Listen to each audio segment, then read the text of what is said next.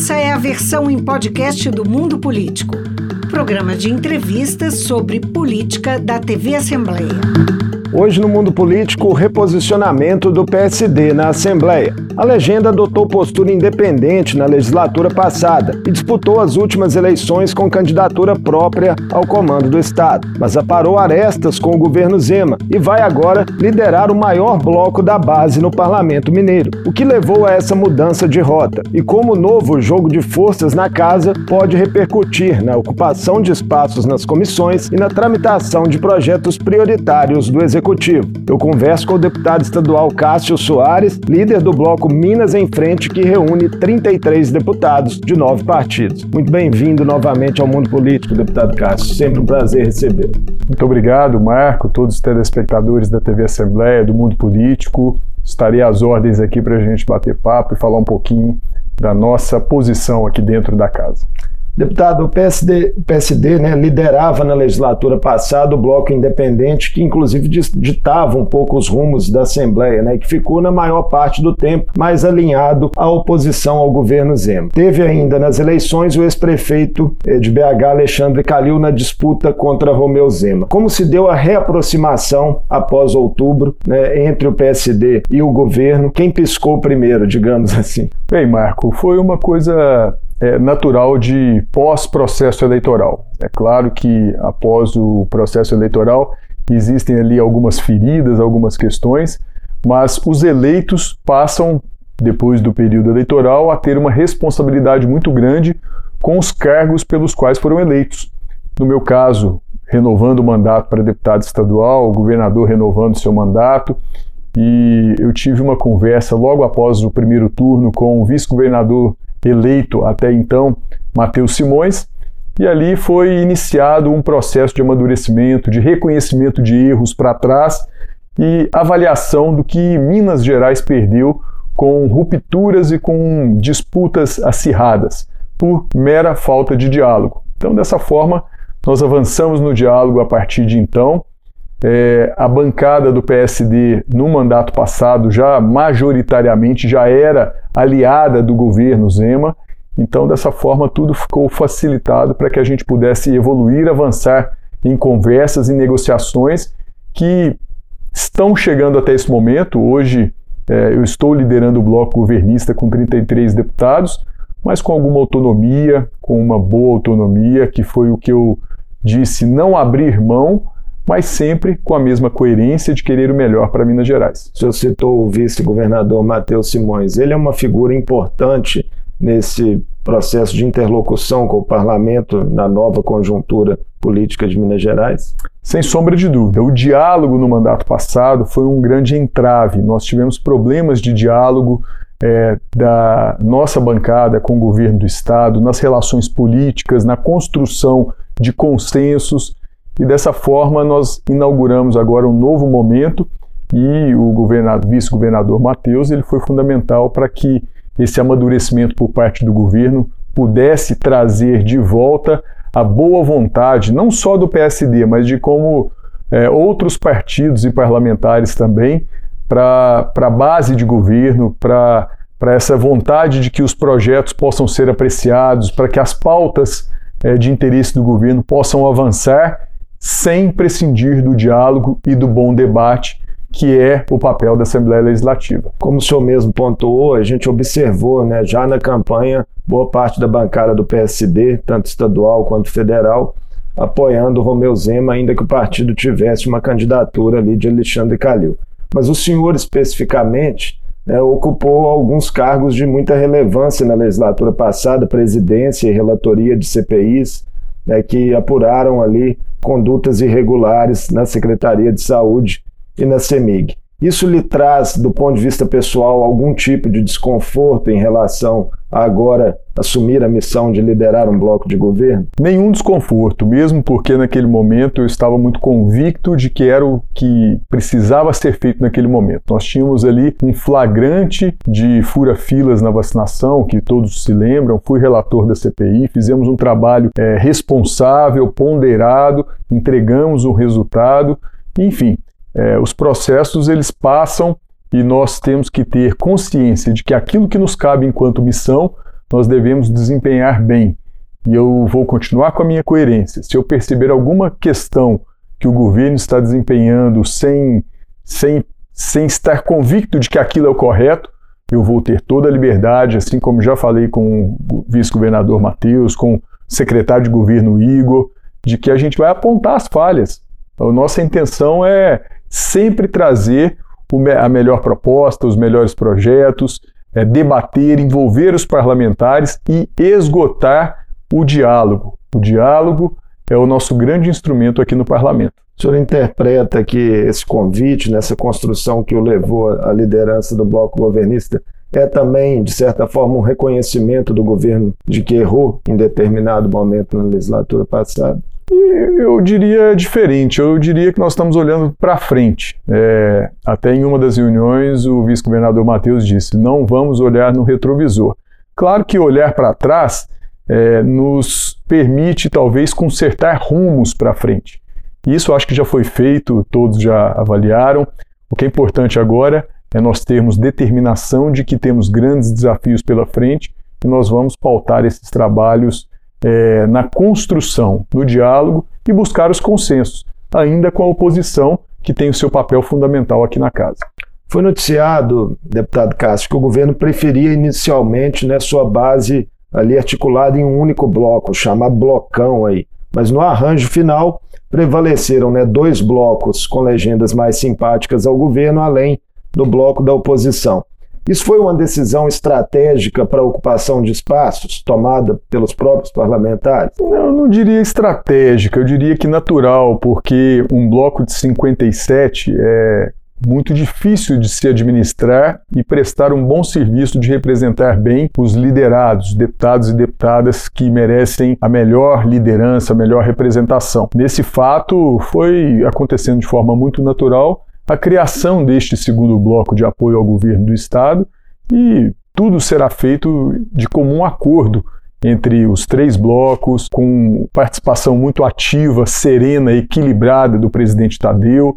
Enfim, dentre os líderes, nós vamos continuar trabalhando aquilo que impera aqui na Assembleia de Minas, que são os bons acordos. O líder do governo, Gustavo Valadares, esteve conosco é, aqui no programa e ressaltou que, com uma base ampliada, né, mesmo com essa base bastante é, numerosa, isso não vai prescindir de um processo de intensa negociação caso a caso de cada proposta prioritária do executivo. Chegou a dizer, inclusive, que seria uma dinâmica natural é, não só do Parlamento de Minas, como é, de outros parlamentos Brasil afora, né, sobretudo ali depois das emendas impositivas. O senhor comunga de, dessa visão e se é fato né, que muitos deputados tendem a continuar optando por uma postura mais independente, de certa equidistância em relação ao governo. Exatamente, concordo plenamente com o líder Gustavo Valadares. É, a condição do, da participação dos deputados não pode ser uma coisa automática, mesmo porque os deputados e deputadas têm muito a contribuir, cada qual com seu conhecimento, cada qual com a sua representatividade regional, Minas Gerais é muito grande e, dependendo dos projetos, a contribuição dos parlamentares será muito bem-vinda e necessária para que a gente possa construir um texto que simbolize bem a diversidade de Minas Gerais aqui dentro da casa. Então, eu tenho dito dentro do governo para os nossos articuladores lá, secretário Igor, vice-governador Matheus, é, também falarei para o governador Zema, de que esse diálogo, ouvir as pessoas, é fundamental para a gente apresentar o melhor texto, o melhor projeto, as melhores propostas. E temos também o caso de deputados né, que representam categorias, por exemplo, específicas do funcionalismo que têm dificuldades de votar determinadas matérias com o governo. Isso também será respeitado no gerir dos blocos? Totalmente respeitado, totalmente é, serão totalmente ouvidos também para que as suas é, demandas, aflições, anseios, expectativas também dentro daquilo que puder ser contemplado nós vamos acolher as boas propostas, as boas ideias, da mesma maneira com que aquilo que não for possível, nós vamos tentar também trazer à mesa as justificativas, os porquês de não contemplar na totalidade o que for anseio de cada parlamentar. Deputado Cássio, a Assembleia tem também né, uma nova mesa diretora liderada pelo presidente Tadeu Martins Leite, do MDB, que só recebeu apoio do Executivo após candidaturas da base não terem conseguido ali ampliar apoios, né, ainda no processo de sucessão. Em que medida o senhor acredita em uma relação entre os poderes diferente da que foi na legislatura passada, quando a Assembleia tinha o, o então presidente Agostinho Patrus, né, que era do PV, depois se filiou ao PSD, e naquele momento houve muito tensionamento, houve críticas públicas de lado a lado. Essa relação vai ser diferente agora? Eu creio que sim, mas eu não apontaria é, culpados no que aconteceu para trás. Eu apontaria é, divergências, falta de diálogo e comunicação truncada.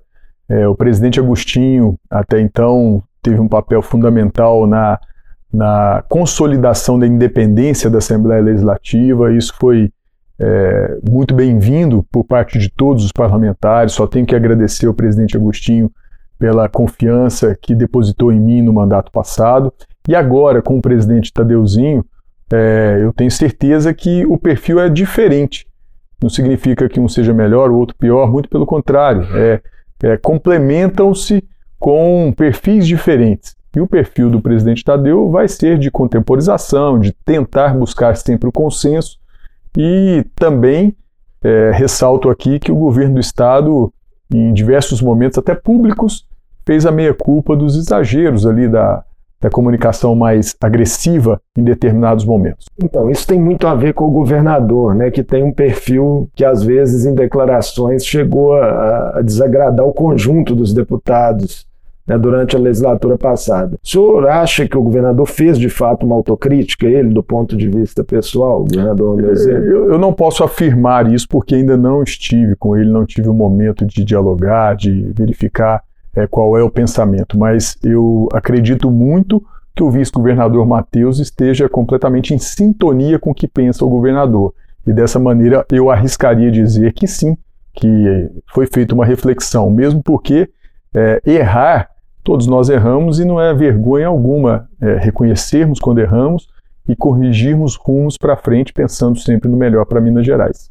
O governo já fala, deputado Cássio, em enviar uma reforma administrativa. O conteúdo dela já foi de alguma forma antecipado aos líderes? O que, que deve vir na visão do senhor? Ainda não foi antecipada, é, não sei ainda o seu conteúdo, mesmo porque eu acho que ainda está sendo construído o texto e as diretrizes dessa reforma administrativa, mas o que já me foi passado é que será feita uma modernização para ganho de eficiência da máquina administrativa do governo do Estado, para que os resultados possam acontecer de maneira mais eficaz. É porque quando se fala em reforma administrativa, sempre servidores né, têm um certo temor de que mexa em garantias de direitos, carreiras, mas então não há ainda uma sinalização clara em relação ao alcance dessa reforma. Não, e não acho que seja o caso. Eu acho que seja mesmo de mudar estruturas e trazer para o governo uma eficiência maior. A adesão de Minas Gerais ao regime de recuperação fiscal é, com a União, né? um tema que o senhor já acompanha aí há alguns anos. Continua sendo uma prioridade do Executivo, nas palavras do próprio governador, quando esteve aqui na Assembleia para ser empossado né, para o seu segundo mandato, e continua a despertar resistências. Os deputados do Bloco Minas em Frente é, já têm clareza é, dessa necessidade é, de adesão de Minas Gerais ao regime, ou há ainda um processo de convencimento que vai precisar ser trabalhado internamente? Marco, nós temos a consciência de que Minas Gerais passa por um problema fiscal muito grave, a dívida do Estado muito alta, é, a judicialização dos pagamentos dessa dívida com a União, mas nós temos que levar em conta também que o governo federal trocou de mãos. Né? Uma nova equipe está assumindo uh, o Ministério da Fazenda, essas diretrizes do regime de recuperação fiscal, nós não temos as garantias de que vão continuar da forma com que foi proposto no governo anterior. Então, acho que ainda é cedo para apontarmos é, algum caminho referente ao regime de recuperação fiscal que o governo do Estado, repito aqui, repito na verdade, não, digo aqui, é, deseja que prospere para trazer as garantias que o Estado precisa.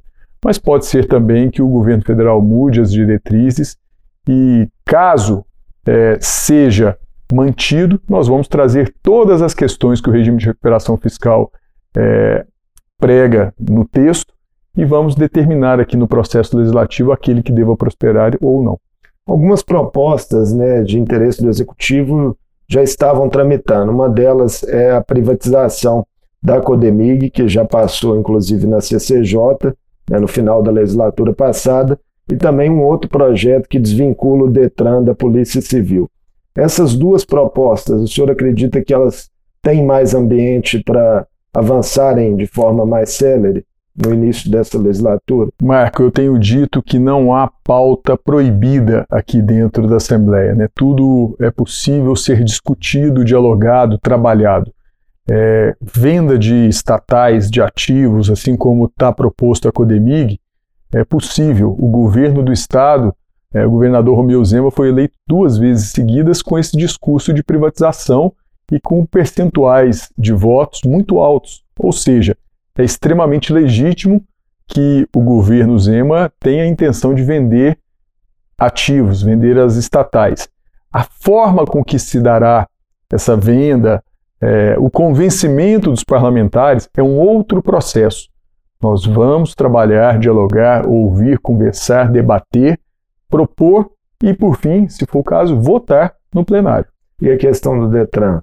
O Detran é outro fator é, que traz alguma polêmica, mas eu creio que a modernização ela é fundamental, necessária para que venha a plenário e possa avançar, atendendo melhor assim a população mineira que precisa do serviço do Detran.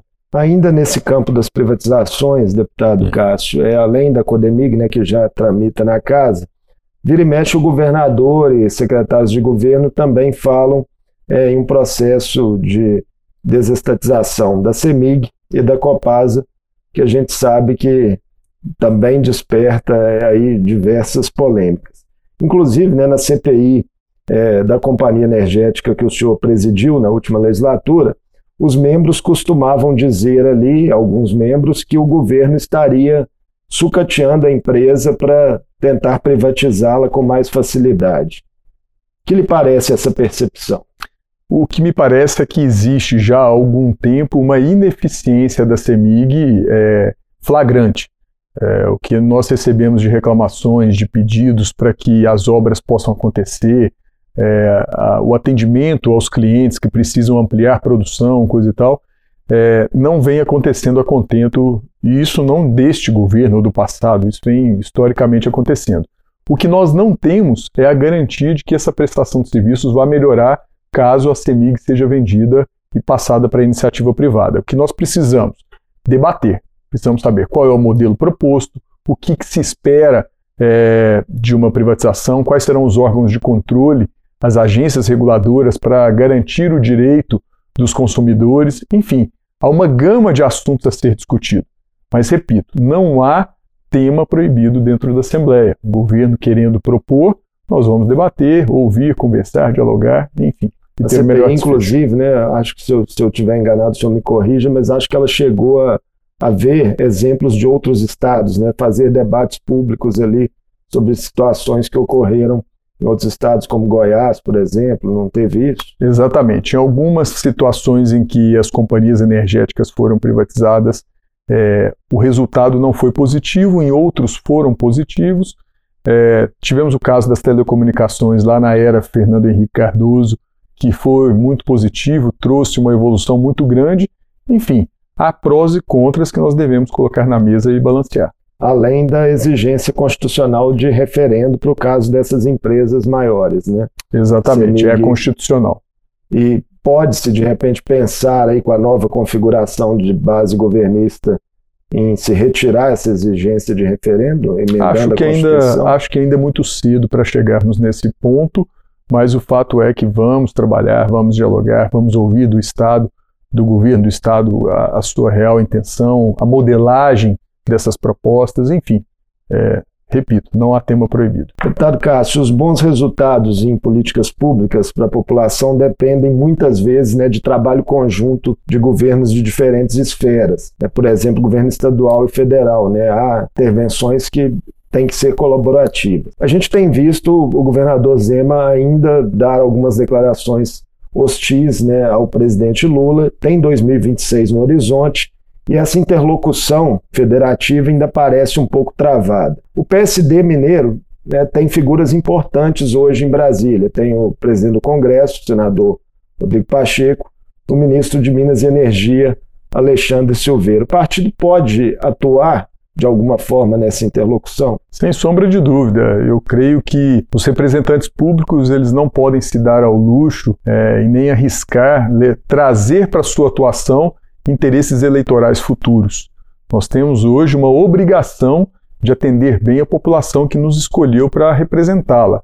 Nós aqui no parlamento, o senador, presidente do Congresso Nacional, Rodrigo Pacheco, é, em Brasília, o ex-senador, nosso ministro, o único ministro mineiro, Alexandre Silveira, que está no Ministério de Minas e Energia, todos nós temos um compromisso. O partido estará sempre pronto para atender Minas Gerais, para poder ser elo entre o governo de Minas e o governo federal, é, trazendo as soluções que nós precisamos. Em 2026, o próprio PSD mineiro, pelo tamanho que tem, né, pelos cargos que ocupa, pode também ter seu próprio projeto. É muito cedo para dizer e não é. quero antecipar, muito pelo contrário. Eu acho que é, questões eleitorais ficam para aquele momento eleitoral. Talvez um dos problemas que nós tivemos na legislatura passada, nessa relação conflituosa, foi uma antecipação da questão eleitoral. Então, no que depender de mim, nós vamos deixar as questões eleitorais para o momento adequado, que é lá no período pré-eleitoral, 90, 60, 120 dias que precede o pleito.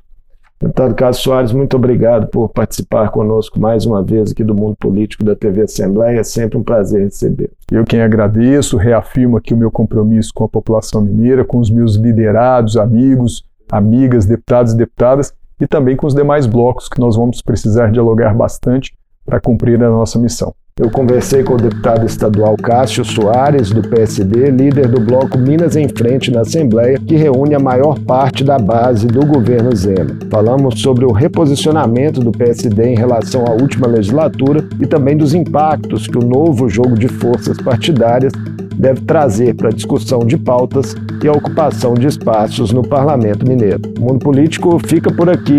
Obrigado por nos acompanhar e até o próximo programa. É uma realização da TV Assembleia de Minas. A apresentação é de Marco Antônio Soalheiro, edição de áudio de Leandro César, produção de Tayana Máximo e direção de Vivian Menezes. Você pode seguir o Mundo Político nos principais tocadores de podcast. Assim você não perde nenhuma edição do programa. Para ver essa entrevista e outros conteúdos da TV Assembleia, acesse almg.gov.br/tv.